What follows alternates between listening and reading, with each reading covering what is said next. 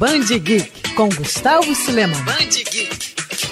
A DC sempre foi conhecida pelas aventuras voltadas à ficção científica, e essa tradição vem desde os primórdios da empresa. Para se ter uma ideia, em 1935, ano de criação da editora, já existiam histórias envolvendo personagens intergalácticos e futurísticos, como a Super Polícia, equipe que estrelava New Fan Comics, primeira revista lançada pela National, antigo nome da DC. Ao longo dos anos, mais e mais super-heróis voltados a esse estilo foram surgindo, e o ápice foi entre as décadas de 50 e 60. Foi na chamada Era de Prata que apareceu gente como Star Hawkins e o Taxista Espacial. Essa turma acabou sendo renegada ao esquecimento com o passar dos anos. Tudo isso mudou em 1991, quando em um passo ousado, Howard Chaykin e José Luiz Garcia Lopes uniram forças na minissérie Crepúsculo. A obra reuniu não só esses, como outros personagens e os mostrou de uma forma moderna e adulta. Considerado um dos pontos altos da DC na era pré-Vértigo e pós-Watchmen, a saga é um épico da ficção científica sobre poder, deuses e sobre como, apesar de tanta tecnologia, os sentimentos humanos ainda conseguem se destacar, principalmente a arrogância. A história acompanha um ex-membro da equipe Andarilhos das Estrelas, que se tornou um deus, e por isso o herói Tommy Tomorrow deve reunir forças para parar seu antigo aliado. Crepúsculo nunca tinha saído no Brasil, mas isso mudou recentemente com uma edição de luxo lançada pela Panini, que pode ser encontrada na loja online da editora.